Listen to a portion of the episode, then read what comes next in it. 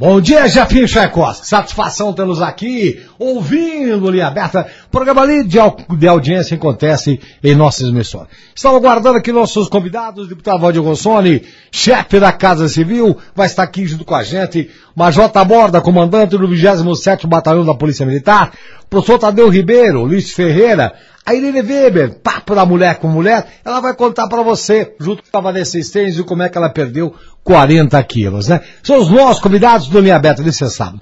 Dividem comigo a atração desse horário, Jefinho Tchaikovsky ali na técnica, vem trabalhar comigo daqui a pouco, Jair Nunes, o piloto, Marcelo Rodrigo Maltoro, Vanessa Stenzio, na recepção, a Aninha Cabral, com um sorriso sempre contagiante nos lábios, recebendo você com muito carinho na nossa emissora. No departamento comercial, Marcelo Rodrigo Maltoro, comandando o City Márcio Comunicação, Keke Agostini, um bom dia para você, uma boa sintonia, nosso abraço, nosso carinho, obrigado pela audiência. Tem um convite para fazer para você hoje. A comunidade dos evangélicos da Polícia Militar do Paraná, a CEVAN, tem a honra de convidar a vossa senhoria e família para participar do culto dos militares evangélicos na Igreja do Evangelho Quadrangular em Porto União. Hoje, dia 1 de abril, às 19h30, falei agora há pouco com o Cabo Augusto, e ele pediu para mim fazer esse convite extensivo a mim, minha família e a vocês que estão ouvindo o programa Linha Aberta nesse horário. Hoje é sábado, hoje é dia de comer fora, churrascaria Costela de Chão, lá em Porto União, a única que serve espeto corrido nas duas cidades gêmeas de Iguaçu. A única mesmo, né? E hoje é sábado, além do espeto corrido, você tem 20 pratos quentes e frios e tem uma feijoada com o mesmo preço, tudo embutido nesse sábado. Aquela feijoada tradicional que você segue no fogão a lenha, orelhinha, rabinho, pé de porco, como o piloto mais gosta. Piloto Pascolinho Gilberto Brito, se tiver pé de porco, eles comem tudo que tem lá, rapaz. Tem alface, tem alface tem salada, né, gente? Tem, são 20 pratos quentes e frios. Na feijoada tem farofa, é, tem bacon, tem bistequinha, tem couve, tem laranja ah, você se serve na panela, ali no fogão a lenha. Churrascaria você chama Praça Luz, ponto de encontro da classe política de Porto Vitória e do Estado que vem para cá, vai ali na churrascaria você chão. É única das cidades irmãs que serve espeto corrido nas duas cidades. Vamos à musiquinha, começamos nosso linha aberta a partir de agora e voltamos já já com os nossos convidados que estão na antessala esperando aqui para ser entrevistados. Já já, Jefinho.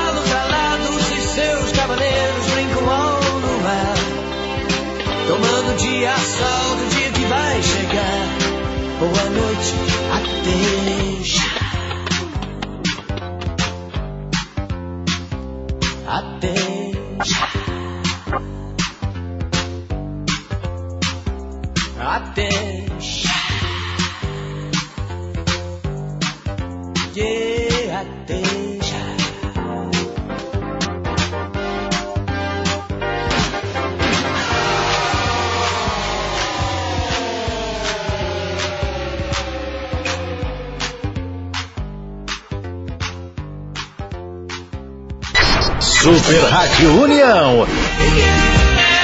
Essa é a sua rádio. Rádio. Que coisa linda. Quer ver que legal, Riquelme? Alô, Divinópolis!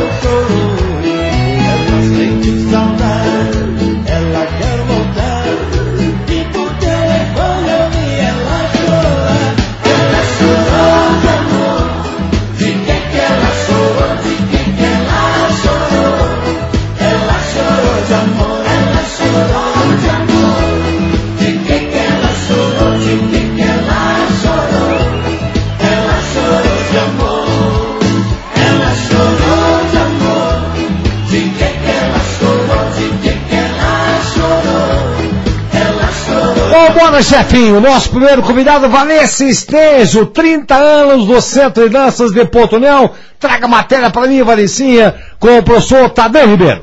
Olá, Britão. Muito bom dia para você, muito bom dia aos convidados que estão aqui na Super Rádio União nesta manhã de sábado, programa Linha Aberta, e eu estou com um convidado muito especial. Divulgamos no decorrer da semana a presença dele e ele está aqui com a gente nesta manhã de sábado. Deixou seus afazeres, as suas atividades para estar aqui junto da gente e trazer informações sobre a dança, sobre a cultura aqui do Vale do Iguaçu. Estou falando do professor Tadeu Ribeiro, diretor, coreógrafo aqui do Vale do Iguaçu, ele que atua no Centro de Danças de Porto União da Vitória, que este ano está em ritmo festivo. A gente vai ter aí um bate-papo descontraído para explorar vários assuntos aí no decorrer da nossa entrevista nesta manhã. Professor, é uma satisfação em tê-lo aqui nos estúdios. Bom dia. Bom dia. Bom dia a todos os, os, ouvintes, né? E realmente é um bom dia, um sábado pela manhã é dia da gente, além de glorificar a Deus, né? É dia também da gente manifestar as nossas atitudes sociais e, por que não, culturais. Exato. Professor Tadeu, conte pra gente. Centro de Danças de Porto União da Vitória está em ritmo festivo, estará comemorando no dia 29 de abril seus 30 anos de existência aqui no Vale do Iguaçu. Não é para qualquer escola, né? Tanto tempo, ainda mantendo o tradicionalismo, o balé clássico propriamente dito é algo para nós glorificarmos, parabenizarmos, é claro, a todos que fazem parte desta iniciativa e que está comemorando aniversário. Exatamente, né? Dia 29 de abril, o Centro de Danças está entrando na casa dos 30 anos, né? Para, assim, culminar com o dia 29 de abril de 2018, a comemoração final dos 30 anos. Então, uma escola, uma associação de pais com objetivo com os mesmos objetivos que tem o Centro de Danças, de meu conhecimento, existem dois no Brasil. Existimos nós aqui e existe uma associação similar na Bahia, né? Uma, uma associação que foi é, encabeçada pela senhora Terezinha Wolff, junto com a equipe daquela ocasião, né? Foi criado a escola, foi desenvolvido o nome dessa escola e desde então a nossa proposta foi sempre trabalhar com o balé clássico. Às vezes as pessoas perguntam, vamos fazer uma bailarina ou um bailarino? Eu digo não. Nós vamos trabalhar a intelectualidade da pessoa, né? vamos complementar o ensino regular deste aluno através do balé clássico. Agora sim, ele tem o dom e ele quer ser um ou uma bailarina, como nós temos tantos pelo mundo, formados e levando o nome de Porto União da Vitória, levando o nome do centro de danças, né? Aí sim, se a pessoa quiser, se o aluno tiver essa vocação e, e essa, essa capacidade de experimento com a dança, ele vai estar preparado para sê-lo. Concordo. E olha só, professor, prova disso, desta repercussão, desta premissa, né, que parte do Centro de Danças de Porto União da Vitória, que muitos alunos que já se formaram ainda continuam participando das atividades. E mais do que isso, prestigiando os eventos que são realizados anualmente. Isso é verdade. Olha como que é interessante, né? Porto União está comemorando 100 anos. Né? Estamos dentro da, da, das comemorações do centenário de Porto União. Exato. Né? Com muita satisfação quando União da Vitória fez a programação do centenário. Daqui a pouco volto o professor Tadeu, 30 anos do Centro de Danças de Porto União. Meu primeiro convidado, Major Taborto, comandante do 27 Batalhão da Polícia Militar do Vitória. Daqui a pouco chega o chefe da Casa Civil do Taperal, Marinho Rossoni, também nosso entrevistado dessa manhã.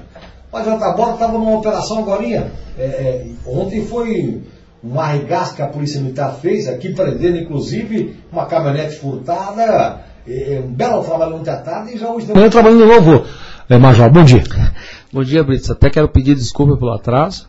Estávamos vindo para cá e não é um desmérito falar, mas infelizmente as pessoas não respeitam nem aquilo que atende a própria família das pessoas. Nós né? estamos vindo agora de uma ação de amigos no no conjunto Horst Waldraff, né, que o, o juiz, o doutor Carlos Martioli, está fazendo um evento junto com outros órgãos, prefeitura, prefeitura, e todas as pessoas imbuídas naquela, no sentido de ajudar a população, a melhorar a qualidade de vida da população, e nos deparamos com um arrombamento ali no posto de saúde ao lado do supermercado.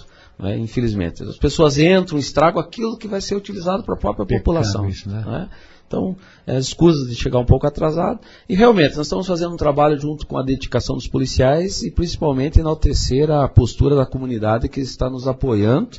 Né? A comunidade de bem, que é mais de 90%, podemos dizer, e está nos ajudando através de informações, indicações, até as críticas construtivas são bem-vindas para que consigamos fazer um bom trabalho aqui na cidade do União da Vitória e na região, que são 11 municípios que nós estamos atuando. Tem um helicóptero circulando, o helicóptero da polícia hoje aqui na cidade? É, o helicóptero estava em operação aqui próximo à cidade de Palmas e nós pedimos para que viesse aqui na nossa cidade, né, participar desse evento que está ocorrendo o dia todo. Se a comunidade puder ir também aos conjuntos, participar do evento que está sendo lá com todos os órgãos públicos, estaduais, municipais, até eh, segmentos de órgãos federais. Então está lá a criançada, né, vai- é um dia bem agradável né, e nós estamos lá, vamos passar o dia hoje participando desse evento, é, uma integração com a comunidade daquela região. Eu quero aproveitar, eu já falei aqui no programa do Britão, Major eu quero cumprimentar ao senhor quero que o senhor leve o abraço. Eu, lamentavelmente, não peguei o, o nome. Do, ele estava comandando uma operação domingo na corrida que teve rústica aqui na cidade. Tinha um comandante da operação, vários policiais e tinha uma policial mulher. O carinho que estavam atendendo as crianças. E eles, sem me conhecer, é, o carinho que atenderam a minha filha, inclusive abrindo a viatura para ela entrar tal. O, quero que o senhor cumprimente o comando da operação, daquela corrida rústica. É um soldado magro alto e uma policial. É, não era minha filha, eram todas crianças e uma dessas crianças era minha filha. Aí que eu achei importante a integração da polícia com a sociedade, com a comunidade. Porque no meu tempo, qualquer coisa eu vou chamar a polícia. A gente tinha um medo de polícia, que Deus o livre. Hoje a gente respeita o policial, porque acima de tudo, é uma, uma profissão que eu não queria ser nunca. Você dá tchau para a mulher e para os filhos, não sabe se volta. Em defesa do patrimônio, que não é teu, é em defesa da sociedade. Leve meu abraço para eles, comandante. Nós que agradecemos, eu fico lisonjeado do, do, elogio, né? mas nós fazemos nosso papel. Né? Como você bem disse, uma questão cultural de alguns pais não assumir a sua responsabilidade de educação dos filhos, joga para a instituição a responsabilidade. Mas de uma forma não até positiva, porque em vez de ajudar, atrapalha, porque as crianças, o cidadão, ele tem que ver o, o policial como referencial de ajuda. É? E isso que nós estamos despertando nos policiais, um policiamento comunitário, uma filosofia nova. A população tem que ver que o trabalho do, do policial é em favor da comunidade. Nós somos o, o apoio da comunidade, a proteção da comunidade. E contrapartida, a comunidade também tem que ter essa reciprocidade com os nossos policiais. Tratar com energia e com responsabilidade, às vezes nós temos que atuar de forma que não a é força quando necessário, não né? muito agradável, mas a própria legislação nos ampara isso, não se confunde em educação, em cordialidade, em profissionalismo. Isso que as pessoas têm que entender. Então, às vezes o policial tem que agir de forma enérgica, é porque é necessário. Mas, no geral, o tratamento cordial e urbano e profissional, nós não podemos dispensar com qualquer pessoa que seja. Eu achei tão bacana aquilo que tinha uma filha de criança, porque a, a criança se empolga com a viatura da polícia. né? e muitos deles eu quero ser polícia. Né? E sabe como é a dificuldade, né? hoje, para ser policial, você tem que ter curso superior, você tem que enfrentar aí 200, 300 candidatos para uma vaga, né, Major? É, tivemos- Não era antigamente que nós fazem polícia. né? Falavam pegar laço. né? Aham. Mas eu, eu vou dizer né, que a polícia teve seus momentos, né, o seu brilho, indiferente que no passado era de uma forma, mas é, 164 anos a Polícia Militar vai comemorar e cada um deu o- o- né, a sua contribuição de acordo com o que podia naquela época. E claro que a, a Polícia Militar, sempre fala, é uma empresa cujo o nosso trabalho né, e o cliente que é a população, que é a segurança pública, que é o nosso, nosso produto. E claro que, como todas as empresas que têm que inovar, né, antes uma empresa levava 20 anos para inovar, 10 anos. Hoje a, a, empresa tem que inovar constantemente É para atender os anseios da comunidade. Então hoje a Polícia Militar não está diferente. Nós temos que tratar a população de acordo com o que ela realmente exige. Agora, em contrapartida, cada um sabe que os direitos nós fazemos cumprir, mas os deveres também. né? Então a população tem que entender também que ela tem as suas obrigações que está ali escrito. né? Muitos falam, ah, você tem que usar o bom senso. Sim, em, algum, em alguns aspectos nós usamos o bom senso, porque o papel da, da polícia militar, na realidade, ela é o regulador de comportamentos. Não, não é o nosso objetivo encher as cadeias públicas, os presídios, ou trazer transtorno às pessoas, muito pelo contrário. Às vezes temos que agir dessa forma, né, conduções, prender pessoas, levar à justiça, porque a lei determina, e as pessoas que causaram o problema, não foi nós que causamos esses problemas. E alguns jogam a responsabilidade e não assumem para si a que obrigação que é como cidadão. Então, se cada um parar um pouco para perceber e refletir das suas atitudes, pode ter certeza que a qualidade de vida eh, eh, de todos irão né, vai melhorar. né? Desde estacionar um carro adequadamente, respeitar o trânsito, ser urbano com as pessoas, uma fila de banco, evitar discussões desnecessárias, porque uma competição não saudável não leva a nada. né? Então Não esse é o nosso ponto de vista hoje. Nós estávamos discutindo ali fora e cada um tem uma opinião. Eu vou perguntar para o senhor agora. O pessoal recebeu o pagamento, todo mundo pagando IPVA do carro aqui. É, é, a polícia, quando aborda um carro, ele- ela exige que documento do, do- do motorista? Carteira de identidade, carteira de motorista e licença, licenciamento do carro. Na realidade, o, o imposto sobre veículos, né, que nós chamamos o IPVA, ele é feito em três parcelas no Estado. Nós só Três. começamos a cobrar, termina essa progressão. Mas a obrigação de você estar portando o CRLV, né, que é o certificado, do, do ano anterior. Mas nós temos o sistema, nós sempre consultamos. Então nós pedimos o CRLV e a carteira de motorista, que hoje supre até a identidade. Aham. Esses são os documentos básicos que nós pedimos. Agora, claro, você não precisa ser o proprietário do veículo para estar conduzindo, você tem que estar com o documento do veículo.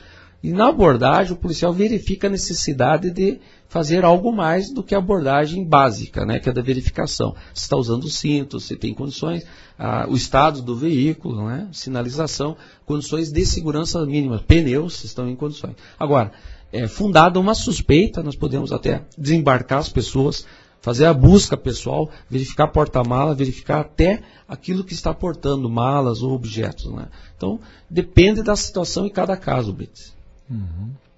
E eu, eu, eu- o PVA, eu, eu posso estar atrasado ou não? Não que você pode estar atrasado, você tem que estar de acordo com o que você está pagando. Por exemplo, se o meu final de placa diz que eu só vou ter o documento depois que eu pagar tudo. Então, agora é o último mês. O que, que nós estamos cobrando? O IPVA do ano passado, 2016. 2016. O 2017, de acordo com o término de pagamento, nós vamos começar a cobrar. Mas se o policial verifica ao final da placa se ainda ele está pagando e não veio o documento, não está portando o documento, não vai ser cobrado. Mas ele tem que estar com o documento do ano anterior. Sim. Nós, nós temos condições de verificar no sistema se realmente ele está pagando. Porque cada pagamento que você faz, o sistema ele coloca. Para que a gente tenha conhecimento. Agora, no entanto, é, vai chegar um momento que já deu o prazo e o documento vai vir em 10, 15 dias. Sim. Aí não tem mais justificativa. Então depende do final da placa. Ou seja, durante esse ano, as pessoas têm esse ano para pagar e para pagar o licenciamento do veículo e o seguro também, que está embutido na questão do imposto. Agora, as pessoas têm que entender por que, que você paga imposto? Para que o seu gestor, estadual, federal, municipal, traga benefícios de maneira geral. Daí você quer segurança boa, você quer saúde de qualidade, você quer a cidade em condições, ou seja, aquilo que o poder público tem obrigação. Isso não tem outra forma a não ser com aquilo que nós pagamos de impostos. Eu pago, você paga, e é importante. Agora, umas pessoas criticam: ah, mas eu pago, não vejo retorno. Como que você não vê retorno? Não é? As coisas acontecem. Agora, claro, você como cidadão tem que estar junto com o prefeito, junto com os vereadores, fiscalizando as obras, vendo o que realmente está acontecendo. Agora, aqui no nosso caso, nossa cidade, muita coisa está vindo, principalmente para a Polícia Militar, através do programa Paraná Seguro do governador Beto Rich, até por ser sinal que o chefe da Casa Civil, deputado Valdir Russoni, vai estar aqui, uma pessoa que tem colaborado bastante com, com a nossa região e com a Polícia Militar. Temos outros deputados que estão aqui na região, até o deputado o deputado Bacri, que nos ajuda bastante também, tem brigado aqui pela nossa região e por aquilo que a gente tem buscado, as coisas têm vindo. Viaturas estão chegando, chegarão mais viaturas, acabamos de passar o nível de batalhão, temos mais policiais nas ruas, eh, equipamentos, armamentos para combater essas quadrilhas que estavam vindo nas nossas cidades, explodindo caixa eletrônica. Agora temos condições realmente do enfrentamento. E como é que tá de polícia? Tá com, com, com o número ideal, comandante? O batalhão ainda ele tem uma defasagem, mas o que nós temos dá para atender a demanda da, da comunidade. Como eu, como eu falei, acabei de falar, é, com o novo batalhão, aumentou o número previsto de policiais para a região. Tivemos uma formatura agora recentemente de 54 policiais, mas já temos previsão para um futuro novas contratações. Claro que segurança pública é como saúde, quanto mais investe, mais necessidade vai ter. Mas eu posso dizer que o que hoje nós temos dá para atender bem a comunidade. Agora, Brits, a questão de segurança, um arrombamento, um furto que está ocorrendo, infelizmente nós não estamos é, em todo momento, em todo local. E o marginal, ele se aproveita daquele momento em que ele há uma oportunidade. Então, o policiamento na rua ostensivo, ele tira o que? A oportunidade. Mas a vontade dele delinquir, de furtar, de roubar, ele não tira. Né? Em consequência, nós temos que pedir o apoio da comunidade, que também tem aqueles cuidados básicos, né? De fechar janelas, vi- vizinho solidário, é, quando viajar, deixar um telefone para que se ver algo é, anormal na- nas suas imediações, que avise, se vê um carro diferente, é, aquilo que foge da- do dia a dia daquela comunidade, tem que ligar no 190, tem que falar conosco, para que a viatura vá lá e verifique e a gente possa evitar, né? Possamos evitar um problema. De novidades, nós estamos trazendo aqui que nós vamos é, implementar um aplicativo que a população terá acesso direto cono- conosco para críticas, sugestões, pode até fazer filmagem, mandar para nós fotos, isso será muito importante. Futuramente nós vamos trazer esse aplicativo aqui. E o prefeito também já sinalizou o projeto de monitoramento por câmeras, tanto na área comercial, entrada e saída da cidade, em alguns bairros, para que seja monitorado por nós é, 24 horas. Né? E também serve como prova né, de algum ilícito que as pessoas podem, que os marginais possam cometer. E mesmo que ocorra com as câmeras, é uma prova que nós vamos ter para futuramente os promotores ter o devido processo legal e que as pessoas sejam punidas pelos crimes que cometem. Engraçado que a, a insegurança, às vezes, Major, em bairros. Antigamente era lá, na, lá no Bela Vista, que tinha outro nome, era as Marvina, hoje é Bela Vista. Depois veio para Limeira, aí atacou Lagoa Dourada, começou. Agora o grande problema que eu vejo de enfrentamento da segurança é o asfaldrafe. Os maiores problemas de segurança estão acontecendo naqueles conjuntos habitacionais. Na- Por isso que tem uma ação hoje do Poder Judiciário lá naqueles conjuntos. Exatamente, é uma ação para dizer assim, o poder público é, está aqui, está aqui para atender. Peço ajuda. peço ajuda para atender as demandas necessárias e diante disso é, eu posso falar de cadeira para você. É, não é um bairro ou outro que é ruim, são poucas pessoas que estão naquele bairro. Agora, o que, que acontece? Aqui você imagina que as ações quase que acontecem diária lá, né? É, a inércia da população, da maioria, deixa com a minoria consiga é, superar a maioria em eventos negativos. Então, se eu moro num bairro e meia dúzia está fazendo algo errado, nós temos que nos unir para que E essa acabar com a meia dúzia. acabar com essa meia dúzia. Tem que tirar do, do convívio da comunidade. Agora, as pessoas têm que entender o seguinte. Eu entendo questão familiar, questão conjuntural, falta de condições. Muitas pessoas estão tentando fazer a coisa melhorar. Só que nós temos que entender, quem é mal é mal. Não adianta querer vir dizer, ah, mas esse aqui. Tem pessoas que, infelizmente, é, Brito, vai ter que ficar separado da sociedade. Por isso que. a- Tá para vir um presídio para cá. Muitos, ah, eu concordo, discordo. Tem que ter. Porque se você quer punição para aquilo que comete, aí vem aquelas pessoas, ah, nós temos que olhar a dignidade da- do ser humano. Eu também concordo. Eu, eu, não, eu não discordo da que a pessoa às vezes não teve oportunidade, não teve condições, mas isso justifica vir fazer mal para alguém da tua família? O que, que eu tenho a ver com isso? É, Será que ele pode sofrer é, um ato criminoso desse cidadão porque ele não teve carinho, porque ele não teve isso, que não teve aquilo? Reconheço, vamos fazer algo para remediar como, como sociedade, como está sendo feito hoje lá nos conjuntos. Mas justifica os atos dele? Então a população tem que pensar assim: eu pago imposto para ajudar, eu posso até ser colaborador, mas quem errar tem que ser responsabilizado. E aí, e essa falta de responsabilização, às vezes, excita muito mais o quê? Cometimento de crimes. Isso que nós temos que entender. Muitos criticam os direitos humanos. Eu não critico. O direito humano ele tem que existir para defender o abuso, o abuso por parte de pessoas que têm o poder e acabam abusando. Agora, o que não pode ter é uma prostituição dos direitos humanos em ficar defendendo aquilo que não deve ser defendido. né? Então vamos dar um exemplo. A vítima do, da- da- do marginal, a família tem que ser, tem que ser protegida. Agora, não só a família do que cometeu. E também não sou contra fazer depósito de pessoas em ambiente, estabelecimento penais e não tentar é, é, trazer essa pessoa nova à sociedade. Então ela tem que ter dignidade. O preso tem que ter dignidade, mas ele tem que pagar por aquilo. Vou dar um exemplo. Muitas pessoas criticam. Ah, o preso fica lá, o Estado paga, gasta. Realmente, é muito dinheiro. Ah, ele tem que trabalhar forçadamente. Eu discordo. Eu, eu, eu penso o seguinte: hoje tem uma lei que diz assim: cada três dias que você trabalhar, um dia desconta na tua pena. Então faça o inverso. Cada três dias que você não trabalhar, aumenta mais um na tua pena. Você acha que ele não vai trabalhar lá dentro? acho que vai. Não precisa colocar uma bola de ferro Nada. e bater nele para ele trabalhar. Isso é um absurdo. Nem podemos aceitar isso. né? Hoje nós temos que defender. Até o preso tem direito. Ele tem que pagar, Brits, ele tem que pagar. Mas ele tem que pagar de maneira adequada. Então o presídio que está para vir para cá é necessário. Então as pessoas tirem essa. Ah, vem o presídio, vai vir um monte de bandido. Não, pelo contrário. O presídio é para que a gente, que nós é, coloquemos essas pessoas que já erraram, aqui na região que tem bastante, para que fiquem aqui. Major, eu quero agradecer a sua presença. O Major está indo lá para os conjuntos novamente. Já ele quer fazer uma colocação? Quero, quero. Ontem on- chegou o deputado aí, daqui a pouco ele vai falar. O- eu, eu sou fã do, do Major Taborda e ontem eu vi uma das mais brilhantes e rápidas ações eh, praticamente da história dos meus 25 anos de reportagem policial. Ontem um trabalho conjunto que começou em Porto União, terminou em União da Vitória, tirou de circulação eh, mais duas pessoas que eh, são perniciosas na sociedade e vem ao encontro do que ele falou. Por quê? Porque uma caminhonete foi roubada na região de Joinville, estava aqui em Vitória. E aqui bandido não se cria. Aqui a polícia militar faz o seu trabalho com muita competência, Major Taborda, é, com muita dignidade.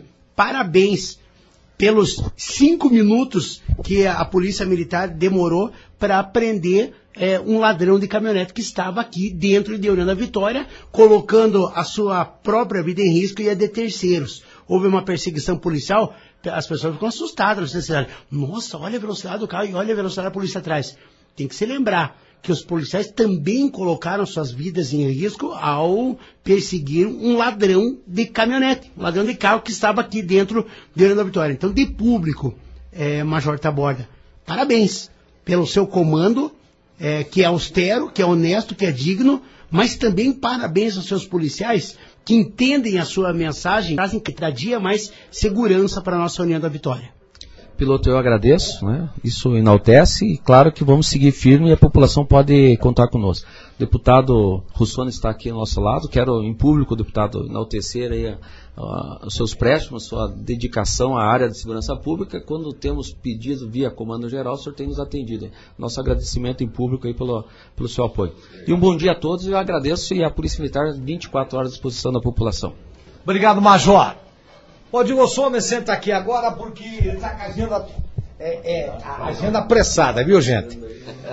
Agenda apressada. O Major Tabola vai agora para a região dos conjuntos, aonde com o Poder Judiciário desenvolve uma ação. Pode ir. Se quiser colocar, faça para se sentir à vontade e sentir isso, faça favor. Se tem condições. Jair Nunes assumindo a técnica agora com Marcelo Rodrigo Motor. De- é, é, é, piloto, você também pode participar aí do nosso debate com o deputado Valdir Gossoni. Vou estar com medo. Secretário-chefe da Casa Civil, o deputado federal Valdir Gossoni. Ontem, uma viagem de fôlego. Começou em Irati, Rio Azul, Malé, Paula Frontin, Paula Freitas, acabou em Vitória. Mostrando o trabalho, Gossoni, bom dia. É, procurando trabalhar.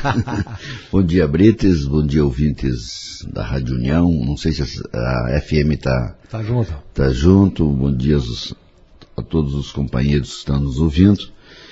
Eu, na verdade, tenho, depois que entrei na Casa Civil, não tenho tido sossego, porque eu tenho que provar para mim mesmo que eu dou conta do recado.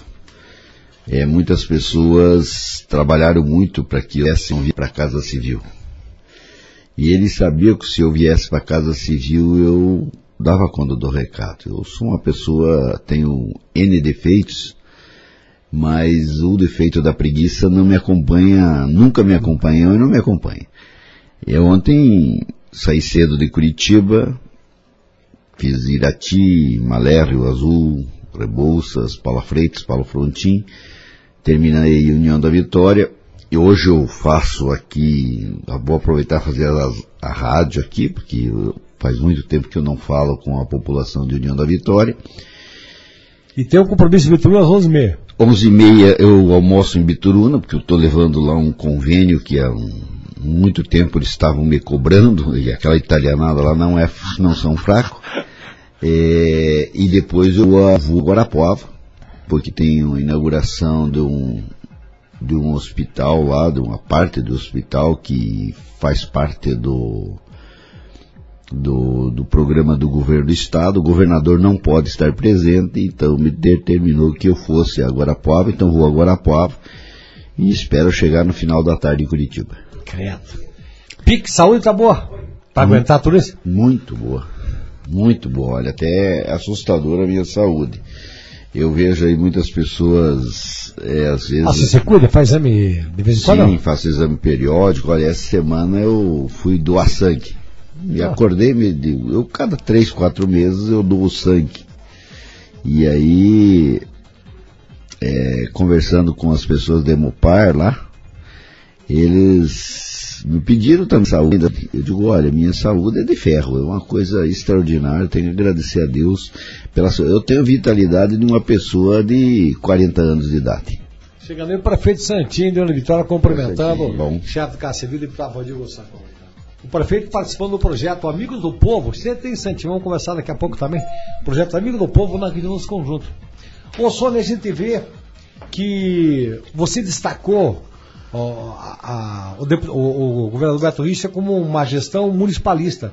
E recentemente a participação dos municípios em convênio do Estado na liberação de recursos que vai beneficiar sobremaneira os municípios que querem emprestar esse dinheiro, né?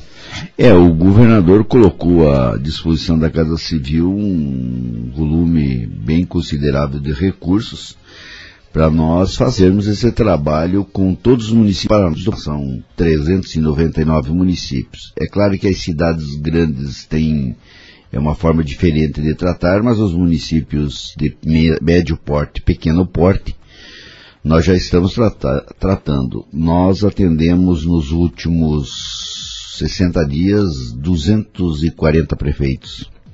Porque é, o prefeito assumiu agora, está numa ansiedade enorme de fazer e cumprir os seus compromissos e a porta de chegada do governo é a Casa Civil e e aí você senta com o prefeito, negocia, porque você, nós temos recursos para empréstimo, nós temos recursos a fundo perdido. É, e tem as outras áreas também que o governador centralizou tudo isso é, dentro da Casa Civil. Dá um pouco de trabalho, mas é mais fácil de fazer a ação do governo funcionar. Outro pau, Rossoni, com relação a- aos professores. briga aqui, briga lá. Mas se tem um detalhe legal, eu sempre digo assim, se o Rossoni tá lá, não tinha, co- não tinha acontecido o episódio das cacetadas e briga no, no- no mais um dia que o professor inventou em abril. Porque quando você entrou, você abriu a porta que você viu para conversar. Não tem hora para o professor conversar, certo? Verdade. Não, o que, Marco, direi aqui. O que que ocorre com os professores? E ocorria com os professores? Tinha um erro de estratégia muito grande. Por quê? O governo tinha que tomar medidas, tomou medidas, mas nunca é, era trans- de forma transparente. Era, não tinha quem falasse pelo governo. Então, às vezes, eu até sou alvejado por professores, é, criticado por, por professores, e eu, sou o homem do governo, eu sou presidente da Comissão de Política Salarial. Hoje nada no governo se decide eh, por uma pessoa só, só o secretário da Fazenda ou só o secretário da Educação. Hoje tem o Comitê de Política Salarial. Nós discutimos as medidas e eu sou presidente da comissão. Então cabe ao presidente da comissão trazer os esclarecimentos para a opinião pública. E é claro que quem traz a notícia, daí eles dizem, ah, o Rossoni chegou aí, está tomando medidas duras, medidas difíceis. Eu tive um, um, um embate essa semana que foi talvez o mais difícil que eu enfrentei dentro do governo, que foi a questão das, do ensino superior e o secretário da Fazenda. O secretário da Fazenda chegou na Política Salarial e disse o seguinte, nós podemos chegar até 48 mil aulas extraordinárias. O secretário de Ciências e Tecnologia falava o seguinte, nós precisamos 64 mil aulas. E aí o impasse se instalou. Se instalou. O governador, acho que foi na quarta, terça-feira de manhã, me chamou e disse, ó, oh, Russone, temos que resolver isso aí. Não podemos deixar os estudantes sem aula, mas também temos que trabalhar em cima do princípio de austeridade que nós temos trabalhado em todas as áreas. Não é só na área de educação, na, na, questão do ensino universitário. Nós temos enxugado a máquina. Porque é por isso que nós estamos atravessando a crise sem menor sofrimento. Eu, mas o que, o que ocorreu? Quando foi no final da quinta-feira de tarde, o, impasse estava resolvido. Por que o impasse estava resolvido? Porque o governador me deu a, a, a autoridade de determinado momento chegar e dizer tem que ser isso. E nós chegamos ao volume de 55 mil aulas entre todas as, as universidades e, pelo que eu percebo, tranquilizou a área do ensino superior. Mas sempre é difícil, porque de um lado vem a pressão dos reitores, do secretário de Ciência e Tecnologia, e do outro lado o secretário da Fazenda, que tem obrigação de pagar. Então é um, como diz, é uma articulação que não é fácil porque depende de muito esforço. A própria imprensa destaca, Rossoni, que no relatório da coordenação do Orçamento Estadual da Secretaria da Fazenda, que embasou as novas regras, o governo aumenta que quando a despesa com a folha do executivo aumentou 87%, entre 2011 e 2016, o crescimento das instituições de ensino superior foi de mais de 144%. Aí fica difícil controlar isso também, né, cara? É verdade, é verdade. O que ocorre é que, e por isso que foi tomado medidas. Foi no campo da, da, da, do ensino superior, foi tomado medidas também. Você deve ter percebido que também foi tomado medidas no, no, na área da Secretaria de Educação e como foi tomada medidas na Secretaria da Agricultura, na Secretaria da Administração. Claro que quando as medidas vêm na área da educação, elas têm maior repercussão. Quando você toma uma medida na área da Secretaria da Agricultura, o número de pessoas envolvidas é muito menor do que nas outras áreas. É, muitas pessoas criticam, e me desculpe, a crítica ela é normal, mas criticam o deputado Rossoni e o secretário da Fazenda, que hoje, na verdade, é o, a dupla parada dura do governo. Mas se não fosse nós tomar as medidas que tinham que ser tomadas e deviam ser tomadas, o governo certamente já não estaria pagando a folha de pagamento.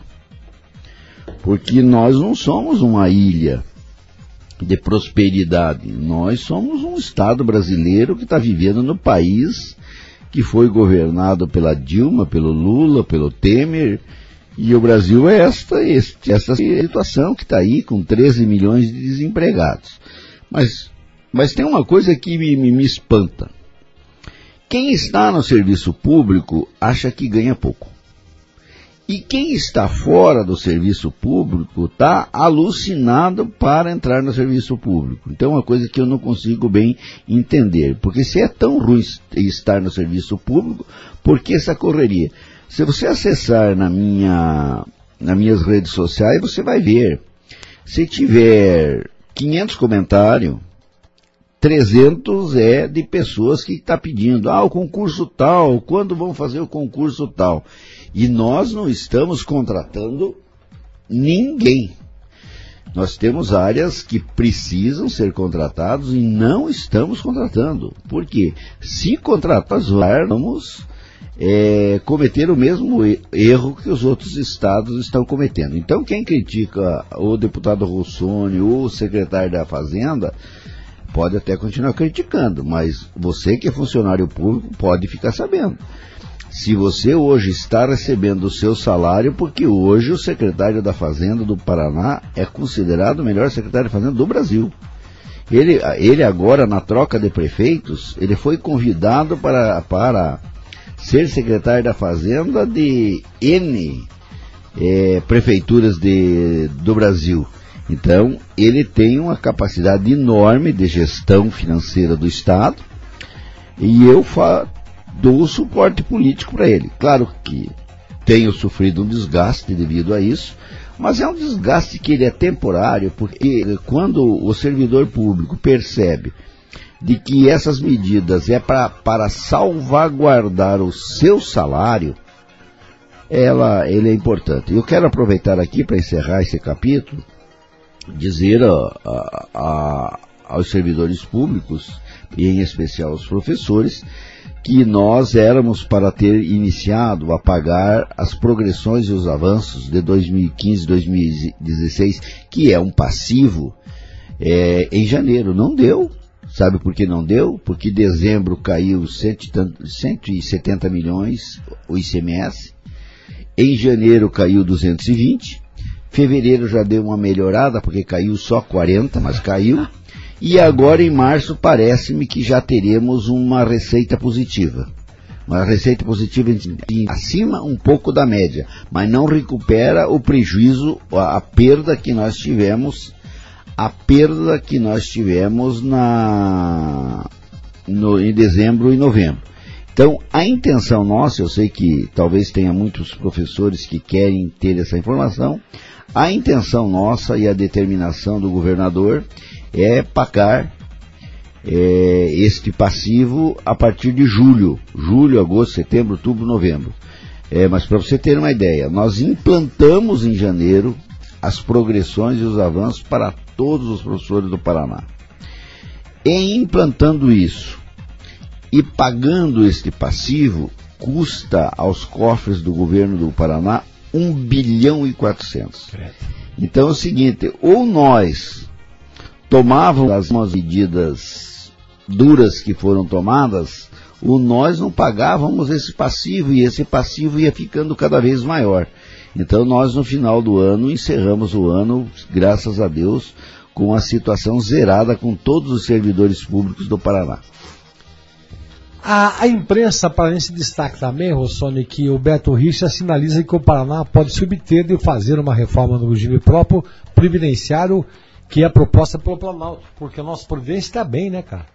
É, é aí que vem, vem o seguinte, nós somos muito combatidos de que o governo tinha gastado dinheiro do fundo de previdência. Aí começa a se desfazer a mentira. Nós agora, o governo federal vai dar um prazo para as prefeituras e para o governo do estado para fazer a reforma da previdência em seis meses e nós não vamos precisar fazer, nós já fizemos. Então toda aquela, aquela guerra que se transformou o centro cívico naquele momento, é, se nós não tivéssemos feito lá, nós teríamos que fazer agora com muito mais sacrifício. Muito mais dor. Com muito, com- mas com muito mais dor. Então, devagar, nós não conseguíamos incutir na cabeça de determinados servidores públicos de que nós não não pegamos o dinheiro do fundo de previdência. Apenas foi feita uma readequação, porque nós estávamos recolhendo um valor que era insustentável para o Estado recolher aquele valor. Então apenas foi readequado aquilo, foi readequado, e hoje nós temos um fundo previdenciário no Estado que tem em torno de 8 bilhões em caixa. Tem 8 bilhões em caixa. Então o servidor público que tem a preocupação, ah, gastaram o nosso dinheiro. Isso aí foi notícia que foi disseminada pela PP Sindicato. A PP Sindicato está no. Eu acho que ela não tem direito de mentir, né? Mas ela representa a categoria, ela disseminou isso na opinião pública, o Estado foi incompetente porque não desfez isso, mas agora devagar nós temos desfeito isso e a própria população começa a perceber que tudo que foi feito lá atrás era necessário. A única coisa que não era necessário é aquela guerra que se transformou centro cívico no dia 29. Aquela nós não aprovamos, aquela aquela foi falta de habilidade política, falta de diálogo, falta de atitude. Eu, por exemplo, se estivesse na Casa Civil, eu, na primeira bomba que tinham soltado lá, lá embaixo, primeiro spray, eu teria descido lá embaixo e tomado uma atitude. Talvez tivesse até apanhado, mas teria apanhado e terminado com aquela baderna. Fala coisa ruim, Valdir Rossoni, também, porque temos que falar pra você também só coisa Vamos ruim, falar não. de coisa ruim. Coisa ruim. Valor e agora escândalo que envolve Beto Richa, inclusive sendo caneteado. Como é que você, como chefe do Casa Civil, vai defender o homem? Ou está defendendo? Não, veja o seguinte, vamos falar da Valor primeiro, Primeiro. porque a Valor o também... valor envolveu o teu nome. Eh, Valeu o meu nome, e o meu nome envolveu o nome do meu filho. Isso. Você veja o seguinte, eh, o que que ocorre na Valor? A Valor fez obras em Bituruna, Fez. fez duas escolas. Se Uma vo- escola que eu conheci que é de primeiro mundo, não existe na região uma escola daquela. Se você for, se você for verificar as obras que foram realizadas em Bituruna, eu não tenho dúvida que é, é uma das as escolas são uma das melhores do Paraná, bem feitinha, caprichada. Aí vem a explicação por que envolveu o Rossoni e o filho dele, o menino coitado. O que, que ocorreu com o Rodrigo? O Rodrigo era prefeito ele licitou uma dessas obras, quer dizer, lançou edital, é, lá tem uma comissão de avaliação, como tem na Prefeitura de União da Vitória, aprovaram essa empresa para ela fazer a obra. Depois o Rodrigo se afastou da Prefeitura, foi afastado da Prefeitura. O Rodrigo não efetuou pagamento, o Rodrigo não pediu aditivo, o Rodrigo, o Rodrigo não, não só arrumou dinheiro no governo do Estado, que eu ajudei ele como prefeito a arrumar, mas ele não teve participação nenhuma na, na- na construção da obra. Mas veja, a obra está lá para ser vista. Prova disso que a resposta nas redes sociais, porque tem umas pessoas que são agressivas, deselegantes e muito mal educadas. Eu colocava a fotografia da obra. Colocava a fotografia dos banheiros, da área coberta. é, a, a obra é de primeiro mundo. Então, não tem como. Mas como esta Valor, este dono da Valor, depois de fazer as obras de Bituruna, foi para Curitiba e se envolveu em escândalos, é claro que o Ministério Público, o Judiciário, acha que em Bituruna, em Bituruna também houve falhas. Eu só acho que houve uma falha que me permita aqui do Ministério Público aqui de União da Vitória, é, é, houve uma falha, talvez de leitura do processo. Porque como é que você pode responsabilizar é, o prefeito que não estava mais no exercício do cargo? Por exemplo, no momento em que pediu aditivo, porque foi reformada uma escola de 1958. Você já fez alguma reforma na tua casa que fechou orçamento? Reforma? Duvido. Ah, Deve ter um milhão de pessoas. Vamos gastar 10, chega a 15. isso, isso mesmo. Então nós pegamos uma escola de 1958 que chovia dentro, os banheiros eram chiqueiro, é, não tinha mais nada que funcionasse, nada. A escola tinha que ser de- demolida.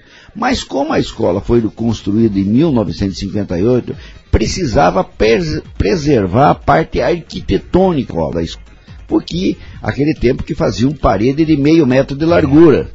Então ela tem uma parte que é velha, que é a antiga escola que foi reformada, e tem uma parte nova que foi construído dois andares, com elevador, com ar condicionado, é, com tudo que uma escola precisa. Mas o que eh, nos estranhou muito a, a denúncia do Ministério Público, e talvez tomara que o doutor esteja me ouvindo, ele não tenha se atido que o Rodrigo só participou, é, ele só foi prefeito no período em que licitaram a obra. E quem licita a obra numa prefeitura, o prefeito faz o edital, está aqui o Santinho. Ele licita a obra, então ele, ele lança o edital, tem uma comissão de avaliação, porque o Rodrigo entrou na prefeitura não sabia que era uma concorrência pública, ele nunca tinha sido nada na vida. Então é o seguinte, e 30 dias depois de licitar a obra, ele não pôde nem curtir a obra que ele conquistou. E ele incluiu o Rodrigo em todo o processo. O Rodrigo é culpa de tudo, até das nuvens. Mas nós vamos na- provar na justiça. E há uma vontade tão grande de me envolver no escândalo da Valor, mas uma vontade tão grande assim da, da aí da parte política, entende? Da parte política. Por quê? É claro que o Rossoni, ao assumir a Casa Civil, ele se tornou uma figura importante no cenário político. E aí eles querem, porque esta empresa passou por Bitruna, eles acham que o, a, a corrupção que houve daí lá na, na, na, na SUD é, é porque esteve em Bituruna. Eles vão investigar isso, estão investigando. É uma pena que isso é um, um travesseiro de pena, né? Porque lança a pena, tem muito vento, né? O que eu estranhei, Rossoni, que o teu filho, num dia não estava envolvido, a justiça não pôs ele. No outro dia colocou ele. É, mas é que daí, Interessante isso, né, Mas cara? sabe por que pôs? E aí eu quero dizer aqui ao, ao, ao Ministério Público, por causa da Globo. Porque não tinha como meu filho estar no processo. Porque ele não foi o prefeito executor da obra. Ele não foi o prefeito executor da obra. Que ele não estava outro dia a imprensa pau e no outro dia a justiça pau, né? É isso mesmo, mas é que é o seguinte, colocar o filho do deputado Rossoni da Globo, não, é aí é que está, e eu quero ser muito sincero, e muito honesto, eu confio na justiça e tudo, mas esse vedetismo de plantão, esse vedetismo de plantão é que está fazendo mal. Porque veja, se num dia não está, daí a Globo faz a reportagem, no outro dia ele aparece. É. No primeiro dia, eu acho que até aparecer no processo ele tinha que aparecer. Mas já houve um erro. Porque ele no convênio, ele fez duas coisas. Ele assinou convênio com o governo do estado, recebeu os recursos e determinou a licitação. Ponto. Esta foi a participação dele. Depois ele foi afastado da prefeitura. Todos sabem que ele foi afastado da prefeitura. Então ele não participou da construção da escola. Não ele acompanhou o que ocorreu na escola porque ele se afastou. Ele não quer nem ver prefeitura. Porque menina, um menino de 38 anos e entra numa fria dessa e acontece tudo o que aconteceu com ele, então não tem jeito. O que me assusta, e agora nós vamos entrar com a defesa, estamos preparando a defesa, o que me assusta como que ele é responsável por pagamentos e por eventuais erros, que eu não acredito que tenha erro, num momento administrativo que ele não era mais prefeito. No momento de pedir o aditivo, no aumento de instalar a- a- o ar-condicionado, que tem lá contestações, tem algumas cons- contestações de ordem técnica, mas ele não era mais o prefeito. Ele foi prefeito, acho que é, se não me falha a memória, ele assumiu a prefeitura dia 2 de fevereiro e se afastou no, no- Ah, não, a licitação foi feita dia 2 de fevereiro e ele foi afastado prefe- da, da prefeitura dia 9 de março. Então ele ficou um mês na prefeitura com a licitação da obra. Então o que que. E, e diga-se passagem foi entregue à prefeitura, não foi para um companheiro, foi para os adversários. Então a, a obra está muito bem feita, porque os- o engenheiro, a engenheira que cuidava da obra, eles eram opositores a nós. Então eles tiveram muito cuidado com a obra, porque nós estávamos fiscalizando e eles estavam nos fiscalizando, que é o papel dos opositores. Eles eram oposição a nós e nós éramos oposição a eles. Então, lamento ter feito todo esse estardalhaço. Vão dizer, ah, mas não foi nós que fizemos o estardalhaço. Mas engraçado. A denúncia primeiro a Globo sabe e depois eu fiquei sabendo. Então, isso é muito lamentável que ocorre no âmbito da justiça. Vamos falar então já da, da carne, Valdir, porque você vê o estrago que a própria justiça fez. Eu condenei, porque, cara, eles generalizaram na denúncia e foram. Não sabiam o estrago que iriam fazer no comércio exterior, cara. Tinha que, em primeiro lugar, tinha que saber o ministro. Segundo, primeiro o presidente, o ministro da Justiça, para depois os caras irem falar na imprensa. Eu entendo assim, como político que Mas por que, por que, que eh, a denúncia, primeiro quem tem que saber é a Globo? Será que a Globo é uma instância da justiça? Ora, essa, esta operação da carne tinha que ser feita. Nós não podemos estar cobrendo, comendo carne, carne podre. Mas o que, que poderia ter sido feito? Dois anos investigando. Quer dizer, nós come, ficamos comendo carne dois anos podre. Ora, no primeiro indício de carne podre, toma medida. Mas toma medida de uma forma em cima de quem está cometendo irregularidade. Nós temos mais de 4 mil frigoríficos. Parece que é 20 e poucos frigoríficos envolvidos. 21. Transformamos num escândalo nacional Internacional, né, Valdir? internacional, causamos um prejuízo enorme. Daí vem os, os que acham que sabem tudo, diz o seguinte, ah, mas é, tinha que ser denunciado. Claro que tinha que ser denunciado. mas podia ter ido lá prender as pessoas, pôr na cadeia, colher os depoimentos, buscar a verdade, sem muito estardalhaço para não fazer este, este prejuízo que o, o, a economia brasileira está sofrendo. Mas eu acredito que também, devagar, tudo isso é um aprendizado. É, a justiça faz um A Lava Jato ensinou isso, é, Emerson? é, eu acho que a Lava Jato, a, a justiça, a justiça faz um trabalho excelente. Eu não estou combatendo a justiça. Agora eu não entendo por que, que a justiça tem uma instância é, que nós não temos conhecimento. Primeiro a Globo tem conhecimento, depois as pessoas têm a notificação. Esta parte é que eu não consigo, eu não sei porque este, este sistema. Porque eu, inclusive, tive um atrito com o secretário da Segurança do Paraná. Eu não, eu não sou chegado a, a, a estardalhaço. Faz o trabalho da polícia. E a, a imprensa faz o trabalho dela. Agora, o que não pode é dizer, estou fazendo a operação casada com a Globo ou com a imprensa. Por que isso?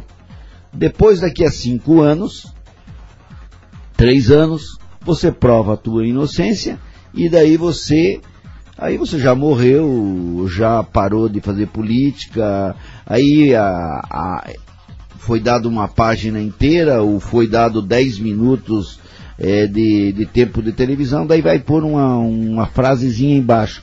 Fulano de tal foi inocentado. E é isso que não pode acontecer. Mas acredito que também, por parte da justiça, todos nós estamos aprendendo com esse novo momento da, da situação brasileira, porque os escândalos, na verdade, é, é muito, escândalo. É demais. E aí nós estamos é, com ânsia de vômito de toda essa situação. Licença ambiental para a empresa atendia a interesse da família Richa, afirma o Ministério Público. Em nota, Richa rechaça o que chama de ilações. Inquérito no STJ. Como é que você vê isso, Wilson? Normal, é, o, governador, quantas licenças ambientais no Paraná que dá. Mas veja, veja como é que é difícil hoje governar. Vai lá o diretor, o IAP, dá uma licença para uma determinada empresa. É, como é que o governador tem participação? Será que o governo foi lá mandar dar licença? Nunca. O- a gente que está dentro do governo e participa da, da atividade do governo, a gente não tem tempo para nada. A gente começa às 8 horas termina às 10 horas da noite. Então, é, eu nem tinha lido essa matéria, agora estou vendo aqui, eu só tinha visto a questão da denúncia, mas eu não tenho nenhuma preocupação com isso.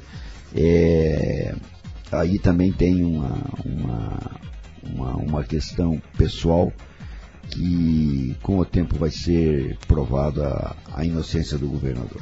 Pois é, eu até achei pequena, porque o cara que acusou, desacusou. Fica complicado, hein? Não, daí o seguinte, destaca uma página inteira mais não sei quantos minutos Da Globo. da Globo. Não, mas é certo, é o seguinte, veja o que que ocorre. Um funcionário do IAP que deu a licença, disse que foi por interesse do governador. Quer dizer, eh, nós estamos acreditando, se foi a licença foi irregular e o técnico cometeu irregularidade, ele não, o técnico não pode receber ordem para fazer irregularidade. Fazer coisa ele, errada. Ele teria que, antes de dar licença, denunciar quem, dete- quem exigiu. Quem tá pedindo. Quem está pedindo. Então eu chego aqui como deputado federal, como chefe Chega da e- Casa Civil, Dá esse troço errado aqui. dou uma ordem aqui para o comandante da Polícia Militar, ele vai lá e cumpre. Ele, se for irregular, ele tem que ir direto no Ministério Público me denunciar. Agora, se ele compactou, daí você vai acreditar num bandido? Então esse que é o problema. Jair Nunes, quer participar do debate? Meu irmão, fica à vontade também com o deputado Valdir Gossoni. Quer perguntar alguma coisa para ele? Muito bom dia, deputado Rossoni. Bom dia, amigos eh, da Rádio União. Olha, deputado, a gente vê que. eh, Eu não sei se é estranho isso para o senhor ou não, mas num ano pré-eleitoral, é, começam a pipocar denúncias e que algumas delas até são livianas, outras passíveis de apuração. Mas no caso aqui é, dessa nova onda contra o governador Beto Richa, se falou muito agora num problema sério envolvendo ali o porto de Paranaguá. O governador, inclusive, fez uma declaração dizendo que está tranquilo. Qual é a veracidade dessa situação lá do, do porto de Paranaguá? Nenhuma. É, vamos fazer. Tem, teve irregularidades no de União da Vitória. O governador tem alguma, ver alguma coisa com isso? A justiça que tem que tomar conta. A justiça que tem que tomar conta. Agora, claro, como é que a Gazeta vai vender jornal? Já está não conseguindo vender. Ele tem que fazer uma página inteira e daí. E você pode, você pode ver aqui a notícia, eles nunca são afirmativos. É sempre é sobre suposições. É, ele diz o seguinte aqui, quer ver, Valdir? Ah. O fiscal que prestou depoimento ao Ministério Público, dois meses depois, registrou em cartório um documento em que retifica as declarações prestadas, destacando que estava sob forte tensão, que não estava acompanhado por um advogado, disse ainda não ter provas que colaborem, que disse que falou ter sido pressionado. Não, disse É. que eh, não é pior. Disse que o Ministério Público dizia para esse servidor público que se ele entregasse o Beto Richa, ele estaria salvo. Entende? Então é o seguinte, se for para falar sobre suposições, é, É complicado, né, é complicado. É, eu até de- defendo uma tese, o seguinte, de que você, é, todo ente público hoje, olha, você acha que não encontra no, no- no Brasil uma pessoa que exerceu função pública três, quatro anos que não esteja sendo investigado? Porque eu posso não gostar do prefeito do, de um determinado município e vou lá no Ministério Público e faço uma denúncia. E o Ministério Público cumpre o seu papel. Ele vai investigar. Agora, esta investigação não quer dizer que é culpado. Mas como nós não estávamos acostumados a tal investigação do Ministério Público, o povo se espanta. Eu acho que tem a parte boa dessa história. Claro que deixa chateado quando vê teu filho na Rede Globo. Eu, eu fico chateado, muito chateado. Agora é o seguinte, agora é, é normal. Tem a denúncia, a empresa se envolveu lá em Curitiba, em Falcatrua, passou por Bitrua, tem que investigar. Eu só não consigo entender como que a Rede Globo sempre sabe antes do que o investigado. É, essa é a dificuldade, né, Wilson? É, é, fica muito complicado isso. E como você fala em, em pena, e você vai lá no Morro da Cruz e joga um travesseiro cheio de pena. Por mais que seja um exímio pegador de pena, sempre vai ficar. Você, aquilo que você acabou de falar. ah, ah, você nunca vai provar que você estava certo, cara. Bentes, depois vamos entrar nas coisas boas. Mas ve- veja que abs- absurdo esse do Rodrigo. O Rodrigo, é, no dia 22 de fevereiro, a prefeitura fez uma licitação desta obra. Dia 22 de fevereiro fez a licitação dessa obra. Tem uma comissão de, de- de licitação, o prefeito nem participa. É uma comissão. É uma comissão. Esta comissão é, par- é, tem até engenheiros. Imagina, meu menino entrando na prefeitura, não conhecia nada de prefeitura, fez a licitação. Um mês depois, o Rodrigo foi afastado da prefeitura. Então ele não teve tempo, eu não sei se ele efetuou um pagamento. Então como é que ele está é, sendo investigado de possíveis, que não tem erro na escola, se você for ver a escola... É de primeiro mundo. É, é. o que eu disse. mas de possíveis erros quando ele não estava mais na prefeitura. Ah, que, por exemplo, erraram até na contagem dos ar-condicionado. Disseram que tem dois ar-condicionado a menos. Não tem, então, lá os ar-condicionado, entende?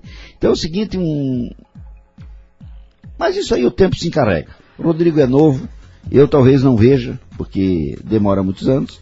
Mas eu quero dizer aqui o seguinte: é, eu tenho muitos amigos do Ministério Público prudentes, sem vedetismo, cumpre seu papel e é importante essas investigações.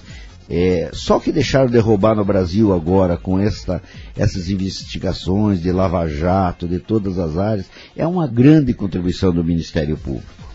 Agora, o Ministério Público tem que aprender também a receber críticas.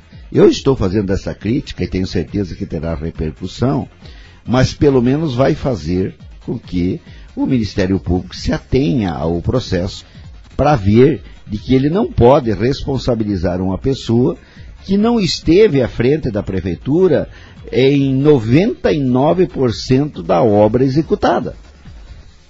E eu estou ainda dizendo, mesmo ele estando afastado, eu tenho certeza absoluta que a obra está correta, porque imagine reformar uma obra de 1958. A madeira, a madeira, ela estava esfarelando. Imagina, madeira, aquele tempo não tratava a madeira, então estava esfarelando. A telha, a telha então fizeram lá um dia, e é uma das questões que foi levantadas, e eu não tenho, eu não tenho preocupação de falar. Então é o seguinte, como a história, essa escola é uma, história, uma aula histórica, o que, que eles fizeram? Um determinado dia, no início da obra, chamaram a população de Bituruna, porque era um fato histórico, e eles fizeram lá um mutirão para a retirada dos móveis, guardar os móveis, o que, que era de é, a parte do patrimônio histórico da escola, tudo. E daí vem o argumento de que é, a população desmanchou a escola. Para desmanchar a escola levou 90 dias, porque a parede era de meio metro, as, as janelas eram de ferro, é, hoje já não são mais de ferro, agora é de alumínio, com vidro anti-ruído, porque passa uma rodovia do lado, né? Então teve que pôr vidro anti-ruído, é, teve que mexer na toda a parte, a parte estrutural dela, porque 1958, imagina como é que era feita uma obra. Era feito a barreta. É? Então, o seguinte, é... mas esse episódio, o importante é que eu estou aqui, União da Vitória, é, agora estarei aqui, não sei se vou vir aqui o dia 8, nós estamos disponibilizando aqui para Unespar um milhão de reais. Até quero pedir aqui se o Jornal Comércio não pode é, fazer uma divulgação. É... Oi, querido. É, fazer uma divulgação do plano de aplicação da Unespar. Veja, eu coloquei nas minhas emendas federais um milhão de reais para fazer uma ampla reforma na Unespar. Banheiro, pintura, é, chuva, goteira. Nós vamos deixar o prédio da Unespar, que é um luxo. E aí, inclusive, conversei com o prefeito para nós arrumarmos a praça na frente ali, dar uma revitalizada na frente, porque o prédio vai ficar bonito, vai ficar bem feito, e nós vamos revitalizar a praça e nós vamos fazer, é o, é o centro da nossa cidade, é o lugar mais bonito de União da Vitória. Então, é para mim estar aqui no dia 8, tomando um café aqui com os professores, o diretor da Unespar. Eu não sei porque eu estou aqui hoje, dia 8, provavelmente eu estou na região de Cascavel. Mas se não estiver dia 8, estarei no outro dia, mas olha, é o recurso do deputado federal, do governo federal, que virá para a Unespar de União da Vitória. Veja, eu lá de Brasília, eu lembrei da Unespar. Essa é a resposta que eu gosto da educação. Outra coisa que eu fui professor de matemática, eu fui bancário, eu fui tudo na vida, fui churrasqueiro, fui de tudo na vida. Então eu sei o que é a vida. Eu sei o que é. E por isso que eu valorizo muito esses recursos. Outra questão que é importante também, Brits, quando eu cheguei no governo do estado, estava lá um determinado dia, eu estava aprendendo a ser chefe da Casa Civil, aprendendo a ser chefe da Casa Civil, e o governo tinha definido, o governo tinha definido um pacote de investimentos. E neste pacote de investimento tinha ajuda para os municípios, para os municípios para a, ajudar a arrumar estradas municipais. Eu digo, pare aí. Primeiro vamos arrumar as estradas estaduais. Como é que nós vamos arrumar a casa dos outros se a nossa está desarrumada? Eu só te cito três estradas aqui que eram uma vergonha. Bituruna, Porto Vitória. Há 30 anos, o último governador que arrumou aquela estrada foi o governador José Richa, o pai do Beto. 30 anos. 30 anos. Estrada, aí Paula Freitas, Paulo Frontin, pela estrada de chão. Nossa Senhora. Também não tinha mais trânsito. E a estrada Fluviópolis, é, Rio Claro, Malé. 33 quilômetros. O que, que nós estamos fazendo agora? E é graças a eu estar na Casa Civil. porque eu tenho essa visão de interior do Paraná. Nós estamos fazendo essas estradas. A Bituruna, Porto Vitória, claro que o bom seria asfaltar, mas não tem dinheiro. Mas hoje, você pode sair daqui e você anda 50, 70 quilômetros, até tem que andar devagar, porque senão você matar naquela estrada. A estrada foi feita. Foi arrancado tudo, aquelas pedras monstruosas que foram com o tempo, a patrola vai tirando a terra e vai ficando aquelas pedras, aquelas lajes no meio da estrada. E hoje, é, essas obras estão sendo autorizadas. Todas as rodovias estaduais aqui da região, a rodovia de Bituruna, a rodovia de Cruz Machado, a rodovia de Palmas, que é a estrada estadual, todas elas estão sendo recuperadas. E tudo isso custa dinheiro. Outra coisa que também começou a andar, graças a Deus, até que enfim, é as reformas das escolas mil, a escola mil. Eu recebi a primeira fotografia da primeira escola do bairro do Pinheirinho. Você precisa ver a formatação do Antes e depois. antes e depois. A formatação do programa, dando dinheiro para o diretor da escola cuidar do dinheiro, você precisa ver o que eles fizeram com os recursos. Eles multiplicaram por três os recursos. Todas aqui na nossa região, nenhuma escola ficou fora do programa Escola Mil. Eu tenho até que falar baixo porque as outras regiões nós não pudemos. Porque nós temos 2.500 escolas. Mas aqui na região, eu posso ser de repente investigado por ter incluído todas as escolas aqui na região. Porque eu, fui, eu privilegiei a região de União da Vitória. Entende?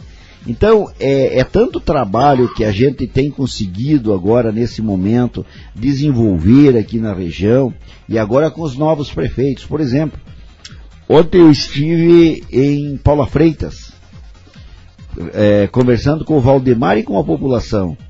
E lá nós é, ajudamos o Valdemar a resolver vários problemas, em torno de 2 milhões e meio. Estive em Paulo Frontin da mesma forma, mesmo atendimento, é ambulância, é, por exemplo, ali para o Valdemar, o que, que o Valdemar me pediu? Eu preciso de um ônibus para o transporte dos doentes para Curitiba, para Campo Largo, é, um ônibus 240 mil reais, com ar-condicionado, atendimento. Este é o trabalho que eu estou fazendo no governo do Estado, por determinação do governador Beto Richa. Não é nada do deputado Rossoni. Eu apenas sou um instrumento de trabalho é, para fazer esse atendimento. E eu, é o que eu gosto, né? Imagina chegar em Paula Freitas e atender as demandas. Como eu vou fazer isso em Porto Vida? Vou fazer em todos os municípios do Paraná. Final da semana que vem, a partir de quinta-feira, eu vou estar em Cascavel e vou fazer todos os municípios na, na área de Cascavel. 17 municípios eu vou fazer em dois dias. Atender na casa do prefeito, discutindo com a população uma forma diferente de fazer política. Vai na cidade, por exemplo, vou lá em Braganei, convoca a população, sentamos e discutindo. Discutimos, porque às vezes o prefeito quer a praça, mas a população quer um, uma ambulância, quer um ônibus, que é a reforma do posto de saúde, e nós gostamos de fazer a, a, população participar, porque daí você erra muito menos e os recursos são muito mais bem investidos.